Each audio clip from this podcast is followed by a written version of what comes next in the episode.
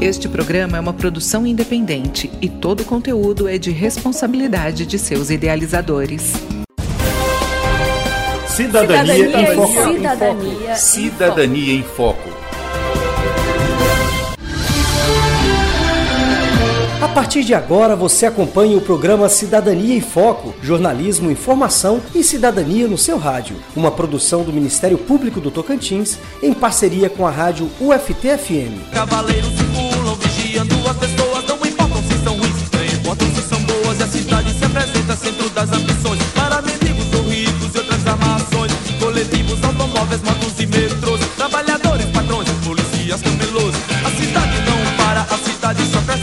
Este ano, a Política Nacional de Mobilidade Urbana, Lei número 12.587, completou 10 anos. Essa lei busca melhorar as condições para a circulação das pessoas nas cidades, tendo especial importância pelo fato de que cerca de 85% da população brasileira vivem em áreas urbanas, conforme o IBGE, e parte dessa população enfrenta grandes dificuldades no simples ato de ir e vir de cada dia. Para falar sobre esse assunto, convidamos o promotor de justiça Luiz Antônio Francisco Pinto, que atua na comarca de Porto Nacional. Para começar essa conversa, eu gostaria que o senhor explicasse o que é a mobilidade urbana, doutor, para que o ouvinte entenda a importância desse assunto.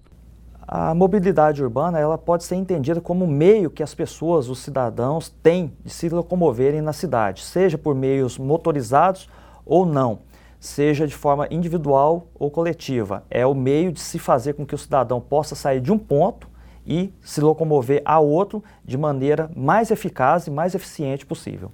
Conversamos hoje com o promotor de justiça Luiz Antônio Francisco Pinto. Doutor, não se pode falar em mobilidade urbana sem destacar o transporte coletivo, não é verdade? A obrigação de implementar esse tipo de transporte cabe aos municípios?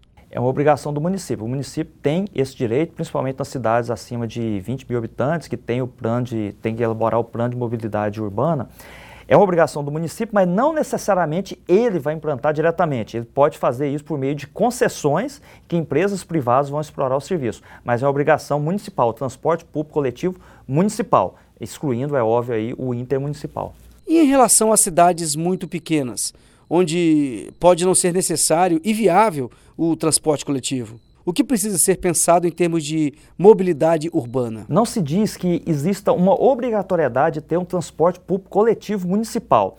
O que o plano de mobilidade urbana prevê, a lei de mobilidade urbana prevê, é que o, município tenha que implementar meios de as pessoas poderem se locomover, seja motorizado ou não.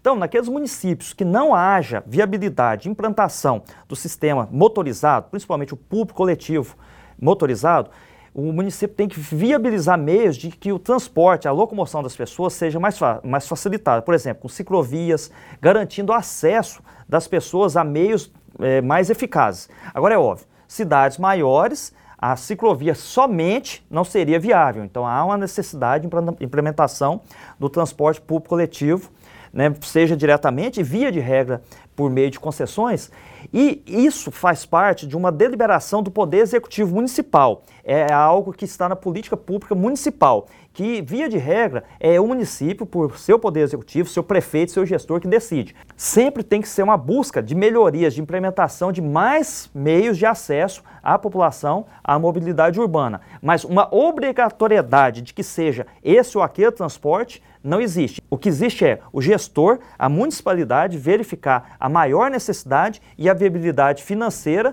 concatenar esses interesses e fazer a melhor prestação possível de meios de acesso da população à mobilidade urbana. Na maior parte das vezes, os municípios escolhem não executar diretamente o transporte coletivo, transferindo esse serviço para empresas terceirizadas. Doutor, a forma para a escolha dessas empresas é sempre a licitação?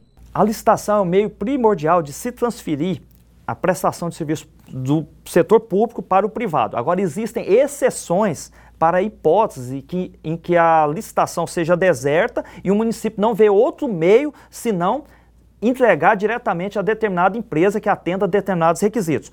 Pode ser uma hipótese. Agora, havendo processo licitatório em que haja um fomento para que as empresas tenham interesse em participar, é, dificilmente uma licitação seria deserta. Muito obrigado pelos esclarecimentos e por hoje ficamos por aqui, agradecendo a participação do promotor de justiça Luiz Antônio Francisco Pinto. Na próxima semana retornaremos com um novo tema e um convidado diferente. Até lá!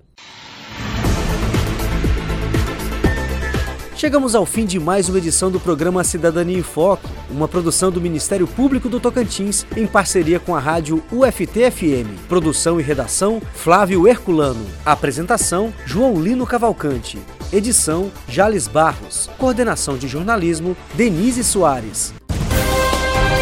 Cidadania, Cidadania em Foco. Cidadania em Cidadania em Foco.